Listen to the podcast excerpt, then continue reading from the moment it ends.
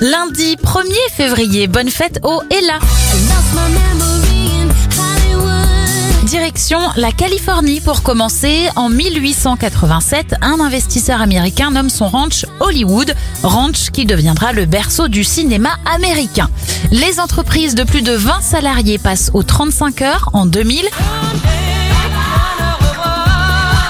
Et en 2020, c'est officiel, la Grande-Bretagne ne fait plus partie de l'Union européenne, c'est le Brexit. Les anniversaires de stars, Stéphanie de Monaco a 56 ans, la journaliste Anne-Claire Coudray en a 44, 38 pour Marie-Lou Berry, 27 ans pour Harry Styles.